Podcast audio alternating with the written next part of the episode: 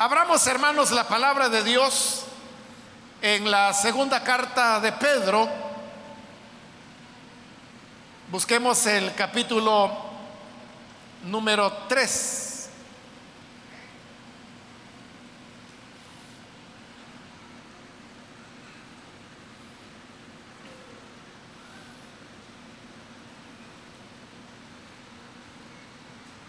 Bien, dice la palabra de Dios en segunda de Pedro capítulo 3, versículo 1 en adelante. Amados, esta es la segunda carta que os escribo y en ambas despierto con exhortación vuestro limpio entendimiento para que tengáis memoria de las palabras que antes han sido dichas por los santos profetas y del mandamiento del Señor y Salvador dado por vuestros apóstoles. Sabiendo primero esto, que en los postreros días vendrán burladores andando según sus propias concupiscencias y diciendo, ¿Dónde está la promesa de su advenimiento? Porque desde el día en que los padres durmieron, todas las cosas permanecen así como desde el principio de la creación. Estos ignoran voluntariamente que en el tiempo antiguo fueron hechos por la palabra de Dios los cielos y también la tierra, que proviene del agua y por el agua subsiste. Por lo cual, el mundo de entonces quedó, pereció anegado en agua. Pero los cielos y la tierra que existen ahora están reservados por la misma palabra, guardados para el fuego en el día del juicio y de la perdición de los hombres impíos. Mas, oh amados, no ignoréis esto, que para con el Señor un día es como mil años y mil años como un día. El Señor no retarda su promesa, según algunos la tienen por tardanza, sino que es paciente para con nosotros no queriendo que ninguno perezca, sino que todos procedan al arrepentimiento. Hasta ahí dejamos la lectura. Hermanos, pueden tomar sus asientos, por favor.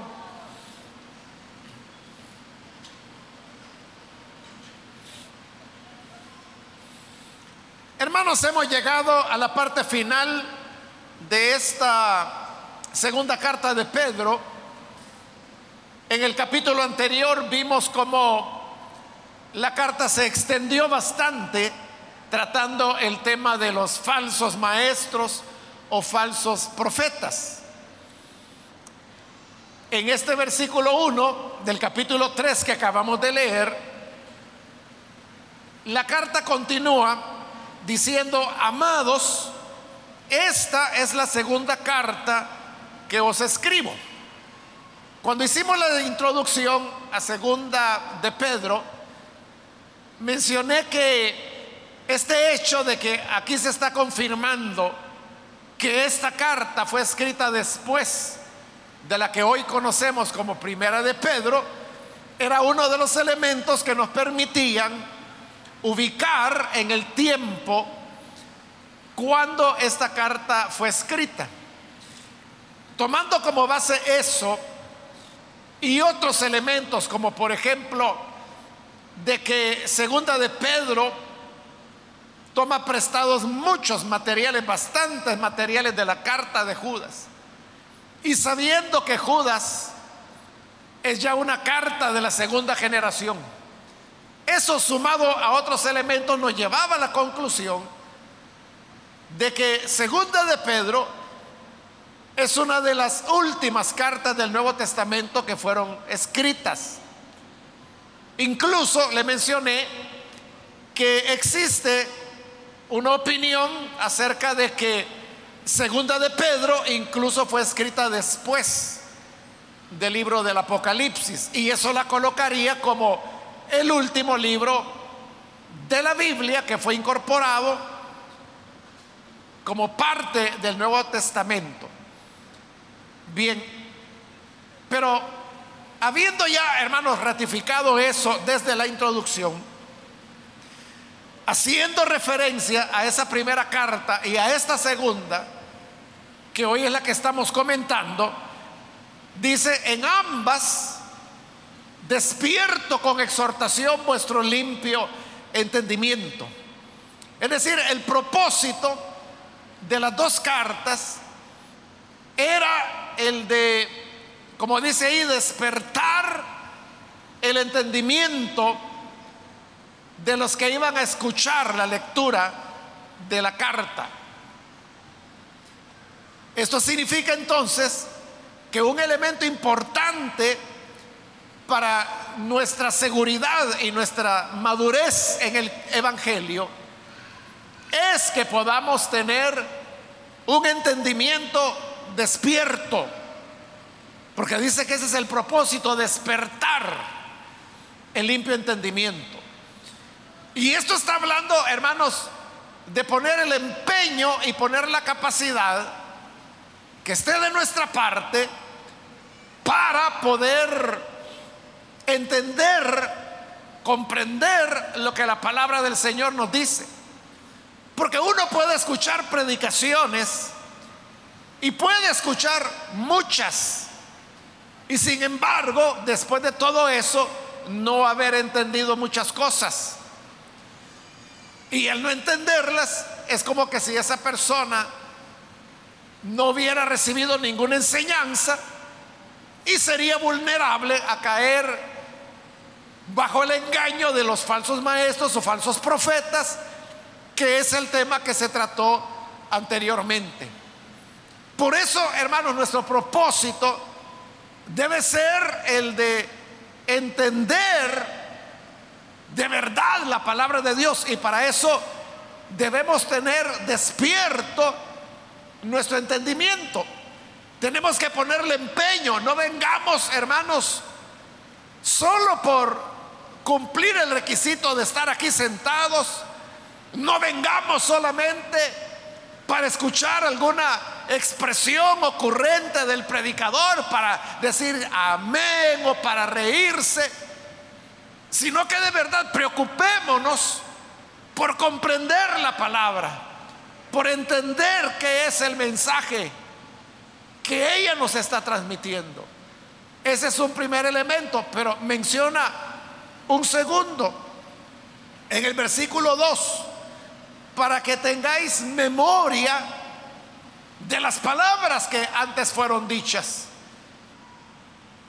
Al, tema del entendimiento, hoy le está añadiendo el tema de la memoria. Porque uno puede llegar a entender algo, pero hermano, uno lo podría olvidar. Y eso es lo que puede ocurrir con muchas personas que entendieron algo hace años y lo entendieron muy bien, pero ahora ya no lo recuerdan. Tal vez algunos de los que están acá, cuando estaban en su adolescencia, aprendieron, por ejemplo, de álgebra, aprendieron a sacar derivadas y son cosas que las hacían muy bien y sacaban buenas notas en matemáticas.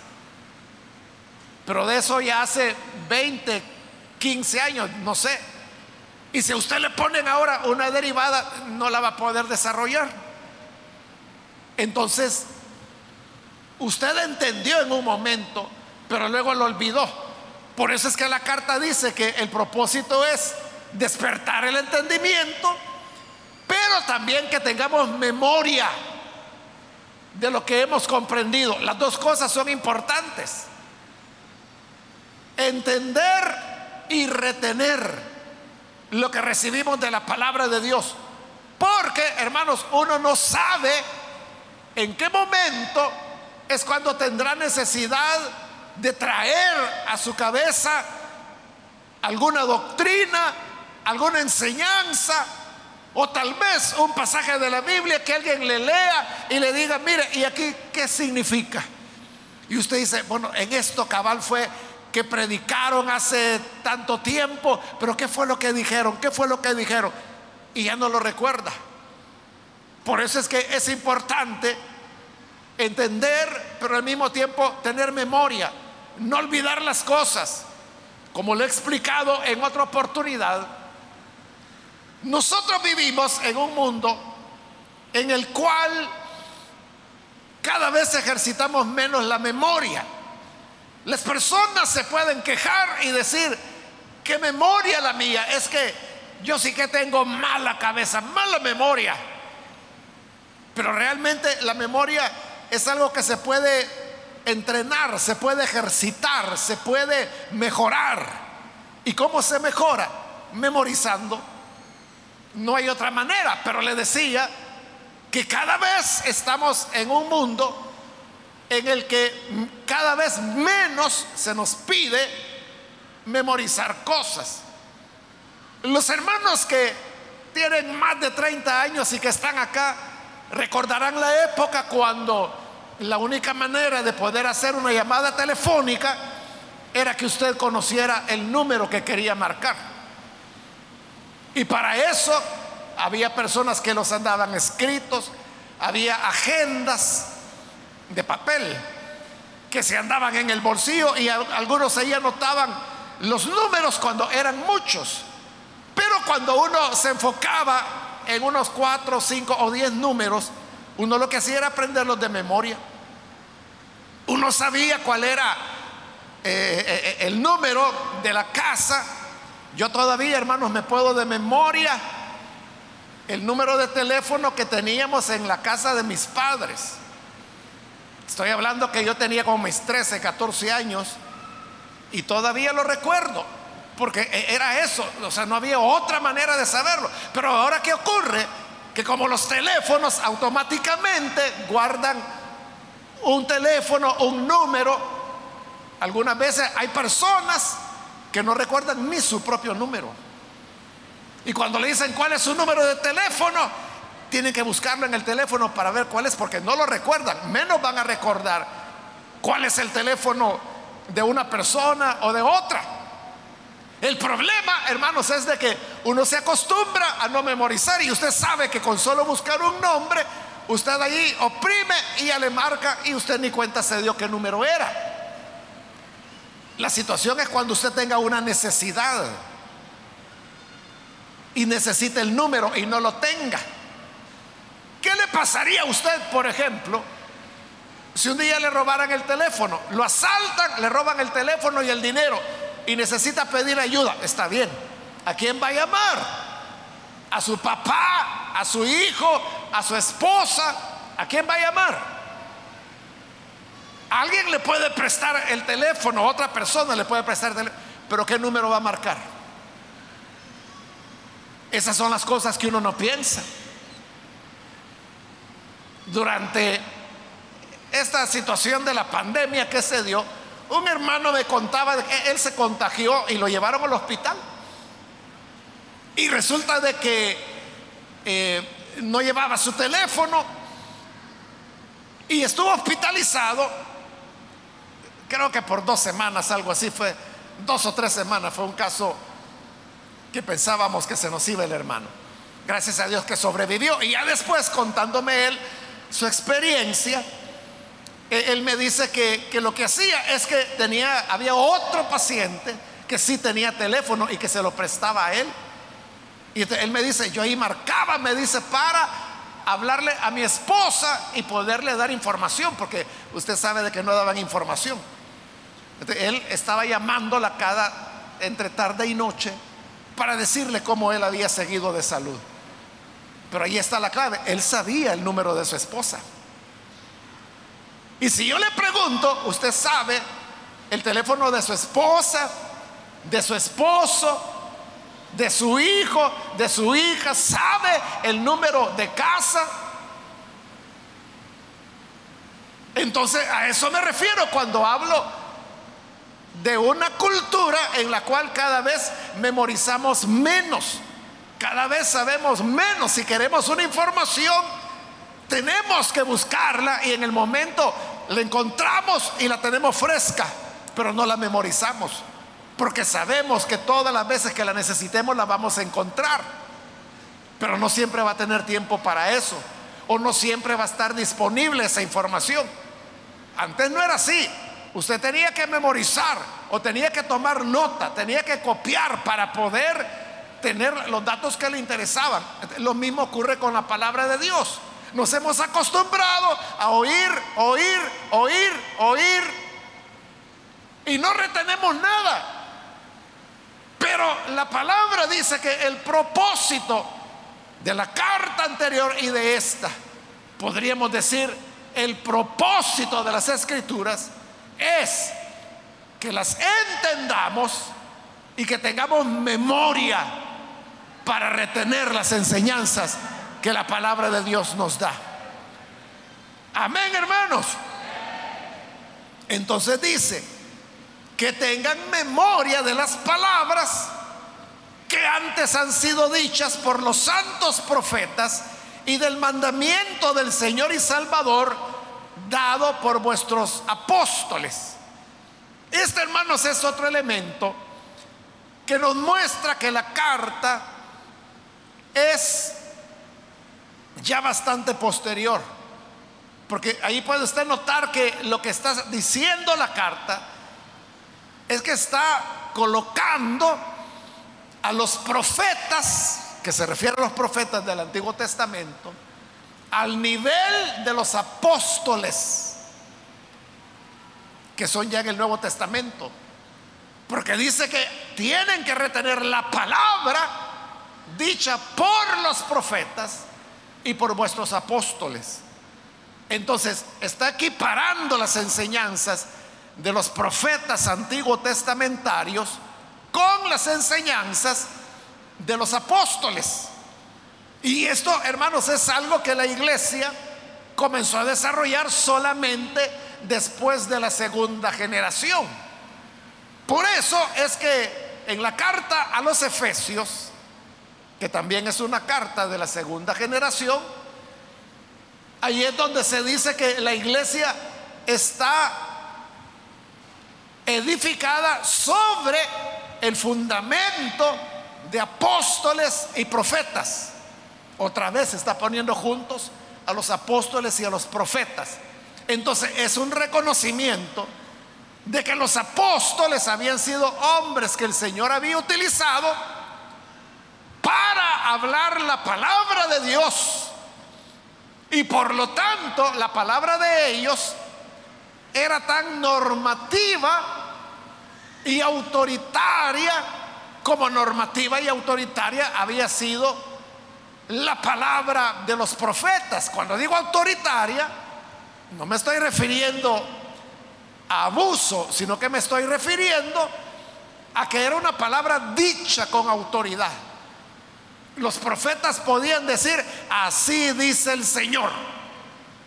Los apóstoles también, como Pablo decía, esto es lo que recibí del Señor. Esto digo, no yo, sino el Señor. Estaba validando que lo que él hablaba era la palabra de Dios. Por lo tanto, nosotros tenemos que tener entendimiento tanto de lo dicho por los profetas como por lo dicho por los apóstoles. En otras palabras, de toda la Biblia, tanto antiguo como Nuevo Testamento. Sabiendo esto primero, dice, tenemos que tener entendimiento y memoria sabiendo que en los postreros días, dice el versículo 3, vendrán burladores andando según sus propias concupiscencias. Está hablando sobre los postreros días. Los postreros días, hermanos, comenzaron el día de Pentecostés. Muchos interpretan postreros días incluso que están en el futuro. No, los postreros días comenzaron hace dos mil años el día de Pentecostés porque justamente por el derramamiento del Espíritu Santo en Pentecostés es que Pedro predicando, citando al profeta Joel, dijo, en los postreros días, fíjese, en los postreros días, derramaré mi espíritu sobre toda carne. Los ancianos profetizarán, los jóvenes soñarán sueños. Y entonces Pedro dijo, este es el cumplimiento de las palabras de Joel. Es decir, que el derramamiento del Espíritu en los postreros días, dijo Pedro, hoy se ha cumplido. Allí comenzó en Pentecostés. Desde entonces estamos en los postreros días. En estos postreros días es que dice la carta que van a aparecer burladores que andarán conforme a sus propias concupiscencias. Esa expresión, burladores conforme a sus propias concupiscencias, también es una expresión que ha sido tomada de Judas. Usted la puede encontrar en la carta de Judas que ahí habla de burladores que andan de acuerdo a sus propias concupiscencias. Entonces de ahí la tomaron y la insertaron aquí en Pedro, en segunda de Pedro. Ahora, cuando habla de burladores que andan de acuerdo a sus propias concupiscencias, se está refiriendo que lo que motiva a las personas que se burlan del mensaje del Evangelio es su concupiscencia. Es decir, su inclinación al pecado. Si una persona, un, alguien que tiene el don de profecía o el don de lenguas, si estas personas hablan lenguas o profetizan, lo hacen movidos por el Espíritu Santo.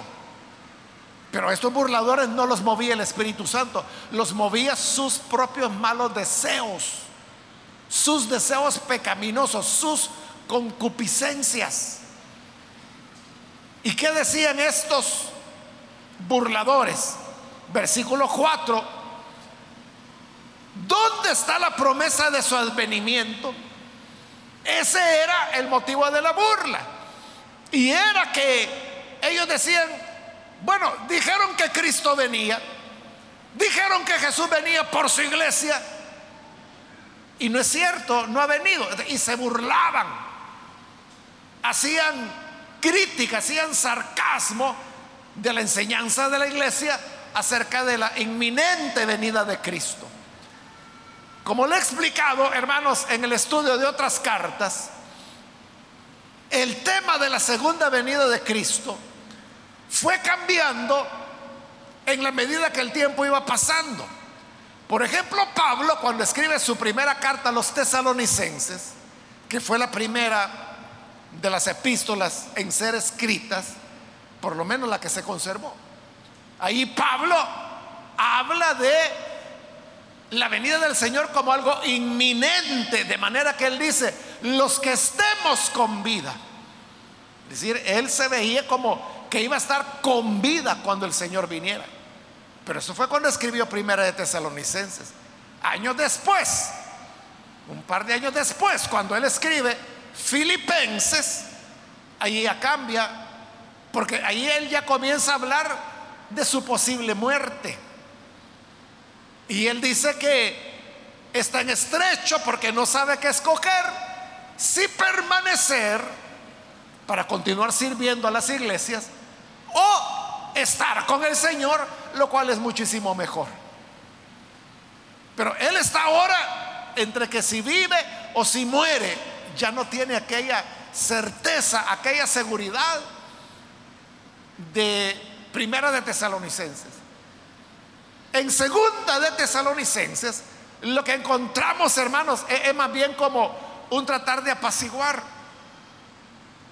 Y dice, no se dejen engañar por la enseñanza de que el día del Señor está cerca. Y dice, porque no vendrá sino hasta que se manifieste el inicuo, el hijo de perdición.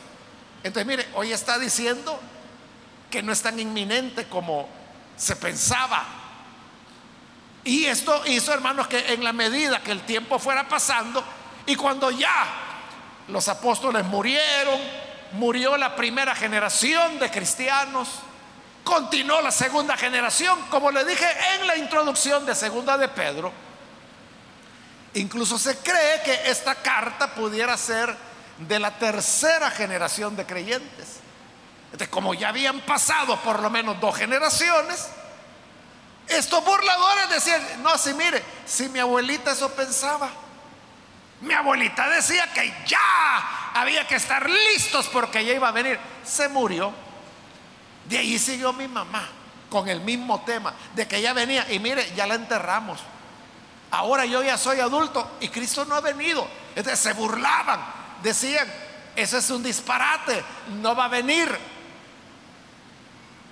Entonces eran burladores que hacían chiste del tema de la venida del Señor y decían, ¿a dónde está la promesa de su venida? Y añadían este argumento, versículo 4, porque desde el día en que los padres durmieron, todas las cosas permanecen así como desde el principio de la creación. Cuando habla de los padres que habían dormido, se está refiriendo precisamente a esas generaciones de cristianos que les habían antecedido, de los cuales ellos eran sucesores, y que ya habían muerto. De como ya habían muerto la generación que conoció a Jesús, que fue la primera. Luego surgió la segunda generación, que también ya había muerto. Si aceptamos lo que algunos especialistas dicen de que esta carta pertenece a la tercera generación. Entonces se está refiriendo a esos padres que ya dormían, ya estaban con el Señor. Pero luego dice, desde entonces, desde que ellos murieron, todas las cosas permanecen igual como desde el principio de la creación. Esto, hermanos, era una idea que concebía a la tierra y al universo como un sistema cerrado, gobernado por leyes que eran las mismas toda la vida. Recuerde que aquí estamos, hermanos, si aceptamos que en la tercera generación estaríamos hablando ahí por el año 180, 190 más o menos después de Cristo. Pero en esa época no se sabía mucho de física, ni siquiera se sabía de la gravedad. Eso fue hasta el siglo XVI cuando Newton elabora la teoría de la gravedad y así se fueron dando otros descubrimientos. Pero hoy en día, hermanos, con los conocimientos que tenemos, podríamos decir que, y es cierto, ¿verdad? que el universo, la tierra, todo está gobernado por leyes físicas bien definidas. Los mares, los ríos, se mueven de acuerdo a las leyes de la hidrodinámica. O sea que son fuerzas que se pueden calcular, se pueden predecir, se pueden prevenir. Se pueden diseñar aviones, cohetes que salen de la atmósfera siguiendo las leyes de la aerodinámica, porque son leyes invariables. Y no importa en qué lugar del universo se encuentre, las leyes siguen siendo las mismas.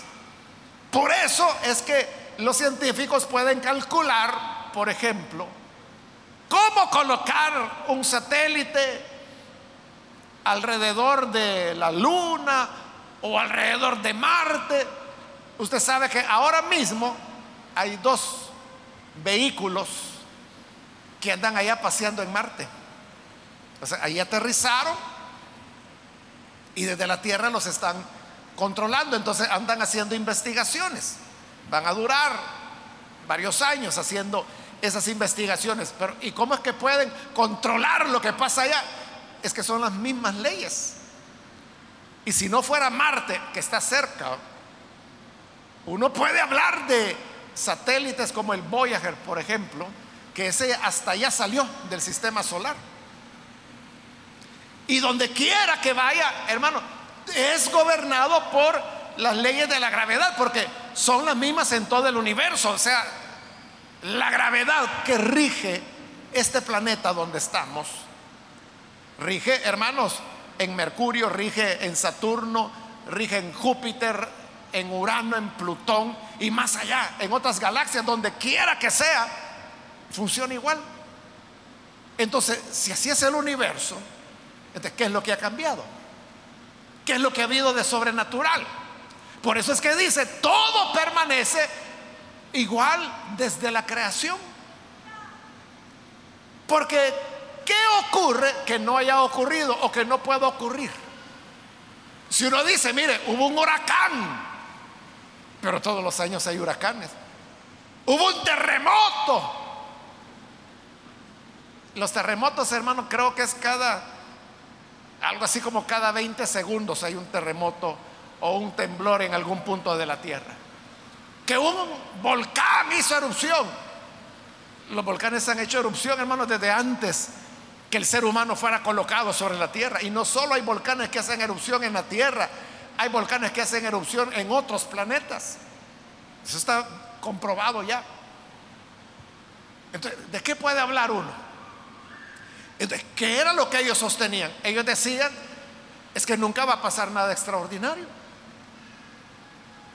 La tierra, y si usted quiere, añadimos el universo, es un sistema cerrado, todo gobernado por leyes físicas que Dios ha establecido y que son invariables.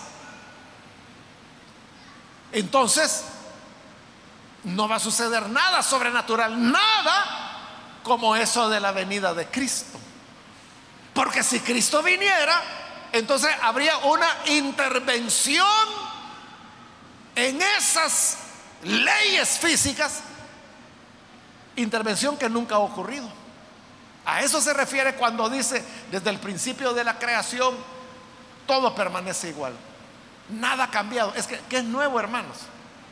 ¿Qué podemos decir nosotros? Mire, esto antes no ocurría, pero hoy está sucediendo. Es lo mismo. Toda la vida ha sido lo mismo. Pero esa lógica, hermanos, tiene un problema. Y el problema es que no es verdad, que no es verdad que estemos en un sistema cerrado, porque sí pueden darse alteraciones, es decir, intervenciones de Dios sobrenaturales.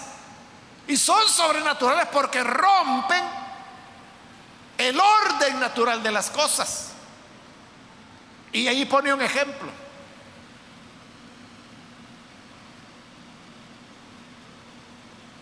Versículo 5. Estos se ignoran voluntariamente. O sea, no es que no lo sepan, lo saben. Pero si hacen los que no lo saben voluntariamente. Que en el tiempo antiguo fueron hechos por la palabra de Dios los cielos y también la tierra. Entonces vea, ahí tenemos ya un hecho que no se está repitiendo, que se dio una vez y que no se está repitiendo. Y es que dice que fueron hechos los cielos y la tierra. Fueron hechos los cielos y la tierra. ¿Y cuántas veces ha habido creaciones, hermano? Solo ha habido una. Es que en las mismas palabras que ellos decían. Porque ¿qué era lo que decían? Todas las cosas permanecen igual desde la creación. Fíjese, ellos mismos lo estaban diciendo desde la creación. Pero ¿cuántas creaciones ha habido? Solo es una. Y dice que Dios creó los cielos y la tierra por medio de su palabra.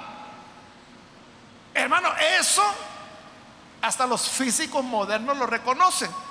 A lo mejor usted ha oído hablar del Big Bang, que si es como los físicos explican el origen del universo. Que el universo comenzó a partir de una explosión inicial de un núcleo muy condensado donde estaba toda la materia del universo y que por esta gran explosión comenzó a expandirse en la nada y es una expansión que continúa hasta el día de hoy. Por eso es que el, universo está en movimiento. Pero ellos hablan de ese inicio, de ese origen. Entonces, están hablando, hermanos, de algo que ocurrió una vez. Claro, ellos lo ven puramente físico, como el gran Big Bang. Bueno, esa es una redundancia, ¿verdad? Como la gran explosión. Para nosotros los cristianos es la palabra de Dios que creó los cielos y la tierra. Ellos lo llaman de una manera, nosotros de otra. Pero hay una realidad que tanto los físicos, los científicos, como los creyentes, concebimos un inicio del universo. Un inicio del universo. Y es de lo que está hablando ahí. Estos ignoran voluntariamente que ya hubo una intervención sobrenatural de Dios. Si no, no hubiera cielos ni tierra. Si no hubiera habido el Big Bang del cual hablan los físicos, no estuviera el universo que ahora tenemos. Entonces sí, no es un sistema cerrado, porque no es que haya Big Bangs en diferentes puntos del universo y que estén ocurriendo. No están ocurriendo. Solo fue una vez. Y continúa avanzando en el 5 en el tiempo antiguo fueron hechos por la palabra de Dios los cielos y también la tierra, que proviene del agua y por el agua subsiste. Recuerde que según Génesis, la tierra cuando fue creada estaba cubierta de agua.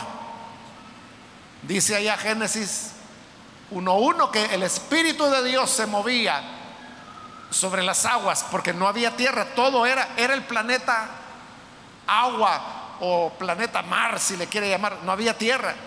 Es hasta que comienza la creación que Dios dice, júntense las aguas en un solo lugar. Entonces es cuando se forman los océanos.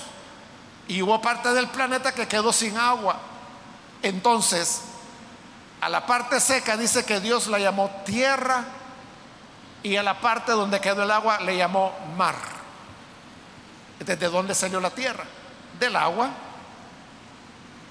Es lo que está diciendo ahí. Provienen del agua y por el agua subsiste. Porque, hermanos, esta tierra no sería lo que es si no fuera por el agua. No habría vida. Por eso usted puede ver que y leer que los científicos, por ejemplo, siempre están investigando desde hace muchos años si hay vida fuera de nuestro planeta. Pero realmente ellos no andan buscando vida. Ellos lo que andan buscando es agua. ¿Por qué? Porque es el agua la que abre la posibilidad de que haya vida. Si no hay agua, no puede haber vida. Entonces, por eso es que investigan si en la luna hay agua o la hubo en el pasado. Investigan en Marte si hubo agua o la hubo en el pasado, hasta ahora no hay pruebas contundentes de que hay agua en ningún otro lugar. Pero eso le habla a usted de cómo hay una estrecha relación entre el agua y la vida. Por eso dice que es por el agua que la tierra subsiste. La tierra sigue siendo lo que es y podemos vivir en ella porque hay agua. Si no lo hubiera, no podríamos vivir y tampoco el planeta fuera lo que es. Y por esa causa, dice el versículo 6, el mundo de entonces pereció anegado en agua. Ahí está hablando del diluvio. Ese es otro ejemplo. Hermanos, ¿cada cuántas semanas hay diluvio? Diluvio universal, ¿cada cuántas semanas? Por metáforas es que uno a veces dice, mire, o usted pregunta, ¿y está lloviendo por ahí? Ay Dios, diluvio es el que está cayendo, dice uno. Pero es una metáfora, ¿verdad? Para decir una tormenta fuerte. Pero diluvio solo ha habido uno, que es el que se narra en el libro de Génesis, del capítulo 6 al 8. Ahí está la narración de, del diluvio. Entonces significa que Dios sí puede intervenir. Significa que no es un sistema cerrado donde todo es igual desde la creación. No, no es cierto. No todo es igual desde la creación. Hubo un diluvio y eso solo ocurrió una vez. Una vez nada más.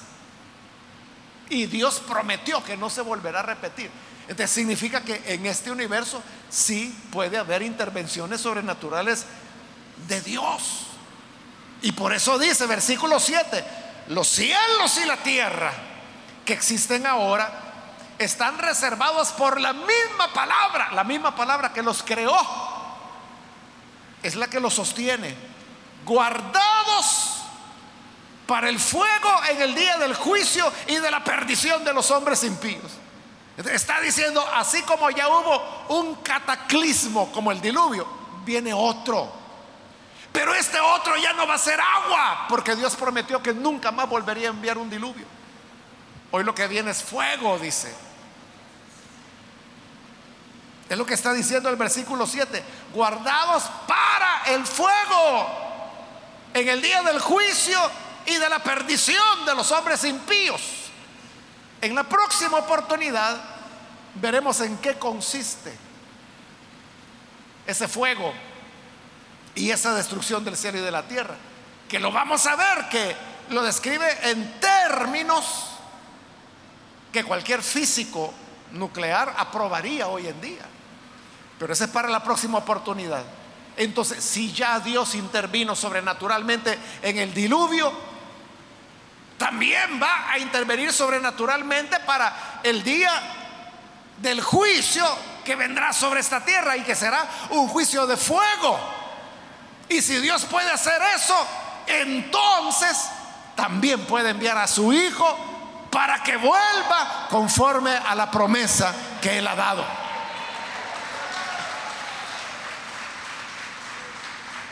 Recuerde que anteriormente en esta carta en el capítulo 1 ya se había mencionado y ya pasamos por ahí, donde dice que esto de la venida del Señor tiene dos bases. Una de las bases dice es la palabra. Palabra dice a la cual hacen bien en estar atentos. Es decir, atentos, entendimiento de nuevo, pensando profundamente en la palabra. Primera base. La segunda base dice, es que estando en el monte santo, dice, nosotros oímos la voz enviada desde la gloria, que decía, este es mi hijo amado, en el que tengo complacencia. Y eso era una anticipación de la venida del Señor. Por lo tanto, si lo vimos en el monte santo, es porque va a venir. Entonces, aunque haya burladores que digan, no va a venir, ahí se va a estar, hermano, ahí se va a estar diciendo que Cristo viene y Cristo viene y Cristo viene y nunca viene. Pero no podemos caer en el punto de la burla, como cayeron ellos. Llegará el momento, llegará el tiempo cuando Él volverá. Es que ese es el problema, hermanos. Que no entendemos los tiempos de Dios. Porque para nosotros ya pasó bastante tiempo. Usted sabe que esta iglesia nació en el año de 1977. Y yo le puedo dar fe como cualquier hermano o hermana que en esa época ya estaba acá. Le podemos dar fe de que una pasión quemante que había en esa década de los 70, finales de los 70, era la convicción de que Jesús ya venía. Y si en esa época a mí me hubieran dicho, hermano, ¿y usted cuánto cree que falta para la venida del Señor? Uno o dos años. Yo le hubiera dicho, incrédulo. ¿Cómo se le ocurre que un año, si Él hoy puede venir? O sea, esa era la convicción. Pero ya pasaron 44 años de eso. Ya pasaron 44 años y no ha venido. Pero eso no nos tiene que llevar, hermanos, a pensar entonces no va a venir, o menos, como lo hacían ellos, de burlarnos de esa enseñanza. ¿Sabe por qué? Porque si yo digo 44 años, usted puede decir, hombre, pero no había nacido yo cuando ya pensaban que iba a venir.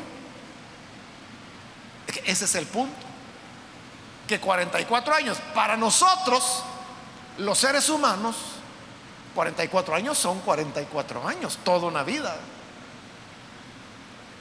Pero no es así con Dios. Porque dice el versículo 8, oh amados, no ignoréis esto, que para con el Señor un día es como mil años y mil años como un día. Es una cosa totalmente diferente. Nosotros somos los que estamos acostumbrados a pensar en términos del tiempo porque vivimos en este planeta. Y porque este planeta le toma 365 días rotar alrededor del Sol, un año. Por eso que hablamos de años. Pero Dios no está sujeto a este planeta ni a este sistema solar. Es más, para Dios no hay tiempo, porque la eternidad, la eternidad, hermanos, no es que el tiempo pasa, pasa, pasa, pasa, pasa y pasa y pasa, y que Dios continúa siendo joven, fresco. O sea, eso no es la eternidad. La eternidad es la ausencia de tiempo. No hay tiempo. Eso es la eternidad. Y por lo tanto, por eso, por eso es que para Dios un día puede ser como mil años. Es decir, lo que para el ser humano es un día, para Dios es como mil años. Y Él puede hacer en ese día lo que a un humano le tomaría mil años hacerlo. Y al contrario, lo que para nosotros los humanos son mil años, como Él es eterno y para Él no es tiempo, mil años para Él puede ser como un día. Entonces uno no, nunca puede decir, el Señor se tardó, o el Señor ya no va a venir, o mucho menos hacer burla como hacían estos que andaban conforme a sus malos deseos de la venida del Señor. Es simplemente que los tiempos de Dios no son los nuestros. Son otros tiempos. Dios no se rige por nuestro tiempo. Yo sé que esto, hermanos, no es fácil de entender, ¿verdad? Porque como estamos acostumbrados a vivir en este planeta y a y, nosotros decimos, no, el tiempo existe, el tiempo es real, el tiempo pasa, decimos, pasa para nosotros. Pero para Dios no hay tiempo. Por lo tanto, no podemos acusar a Dios de tardanza o al Señor que se ha tardado en volver. Esa es nuestra percepción, pero para Él mil años es un día. Y ahora da la razón de por qué esa aparente tardanza. Dice el versículo 9, el Señor no retarda su promesa. O sea, no es que le agarró la tarde, no es que se le olvidó, no es que tarde, según algunos lo tienen por tardanza, dice, sino que es paciente para con nosotros, no queriendo que ninguno perezca sino que todos procedan al arrepentimiento. Esa es la realidad.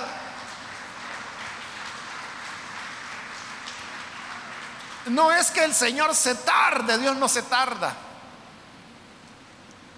Lo que es es que es paciente. Y en esa paciencia nos da tiempo, tiempo, esperando que el arrepentimiento, porque dice que Él no quiere la condenación del mundo, no quiere que el malo perezca, sino que lo que quiere es que se convierta, que tenga una conversión. Hermanos, ¿Y qué tal si el Señor nos hubiera complacido el deseo allá en 1977? De que antes del año 78 Él volviera. Imagínense que hubiera vuelto. Todos los hermanos y hermanas menores de 40 años que están acá se hubieran perdido la venida del Señor. Les hubiera tocado pasar la gran tribulación. ¿Quién sabe si hubieran nacido? Pero por amor a estas personas y por amor a los que están naciendo y los que van a nacer, Él se muestra paciente, no queriendo que nadie se pierda, sino que todos se salven.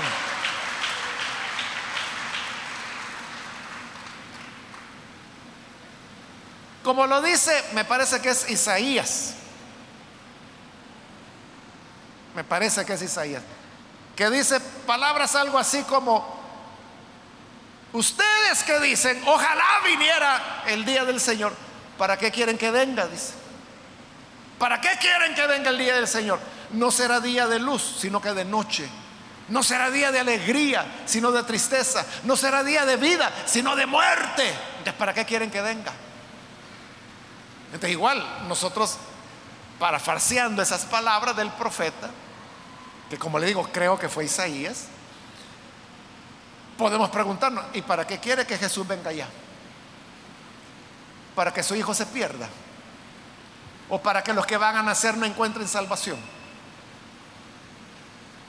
Porque el Señor viene por los suyos, pero todos los demás quedan para la gran tribulación. Mejor que Dios, hermanos, siga su propio plan. Nosotros no somos nadie para corregirle la plana. La escritura dice, Jesús lo dijo, porque el día y la hora no lo sabe los ángeles, no lo sabe el Hijo, solo el Padre lo sabe. Por lo tanto, no podemos decir, se tardó y menos burlarnos. Porque como la escritura lo dice, en la hora que menos pensamos, se oirá la voz que dice, he aquí que el esposo viene, salgan a recibirlo. Amén.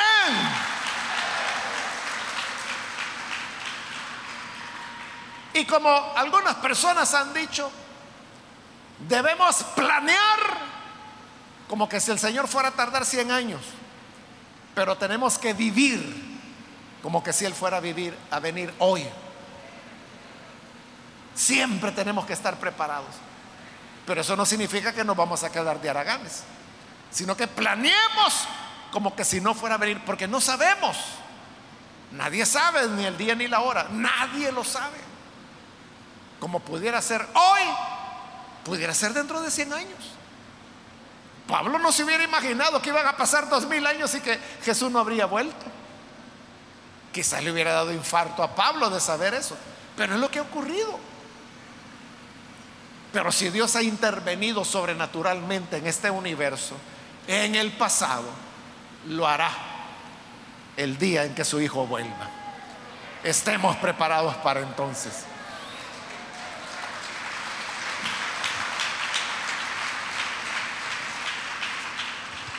Vamos a orar, vamos a cerrar nuestros ojos. Antes de hacer la oración, yo quiero invitar a las personas que todavía no han recibido al Señor Jesús como su Salvador. Pero si usted ha escuchado la palabra de Dios, yo quiero invitarle para que no vaya a dejar pasar esta oportunidad y como lo hemos dicho, aquí la clave es estar preparados siempre. Estar siempre preparados. Ya sea que venga hoy o como dijo Jesús, al atardecer, a la medianoche o al amanecer, no importa. Que siempre estemos preparados. ¿Y cómo podemos estar preparados? Creyendo en Jesús como nuestro Salvador recibiéndolo con sinceridad en nuestros corazones.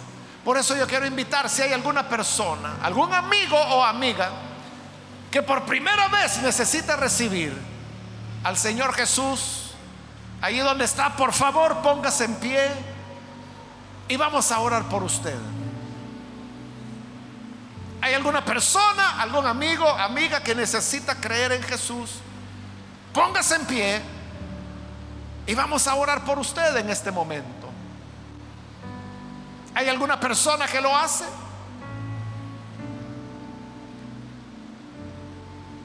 Muy bien, aquí hay un joven que Dios lo bendiga. Alguien más que necesita venir a Jesús puede ponerse en pie. Queremos orar por usted. Alguien más que necesita recibir a Jesús puede ponerse en pie. También quiero invitar si hay algún hermano o hermana que se ha alejado del Señor, pero hoy necesita reconciliarse. De igual manera, póngase en pie para que oremos por usted. Reconcíliese. Queremos orar por usted. Venga el Hijo de Dios, póngase a cuentas con Él. Esté en paz con el Señor Jesús. ¿Hay alguien que necesita reconciliarse? Póngase en pie. Voy a terminar ahora la invitación. Hago la última llamada si hay alguien que necesita venir a Jesús por primera vez o necesita reconciliarse. Póngase en pie y aproveche esta última llamada que he hecho.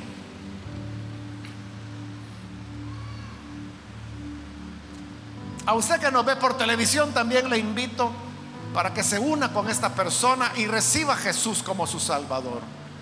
Ore con nosotros. Señor, gracias te damos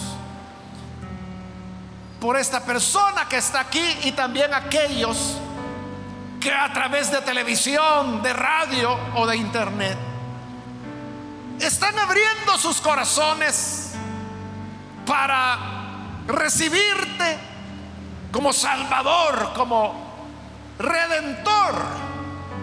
Y por eso, Padre, hoy queremos pedirte que manifiestes tu gracia, produciendo en ellos el nuevo nacimiento, afirmándolos dentro de la fe y despierta en ellos entendimiento y memoria, al igual que a todos nosotros, Señor. Concédenos entendimiento y memoria para tener siempre presente cada día de nuestra vida lo que tú tienes preparado para nosotros. Gracias te damos, Señor, por tu bondad, por tu misericordia. Amén y amén.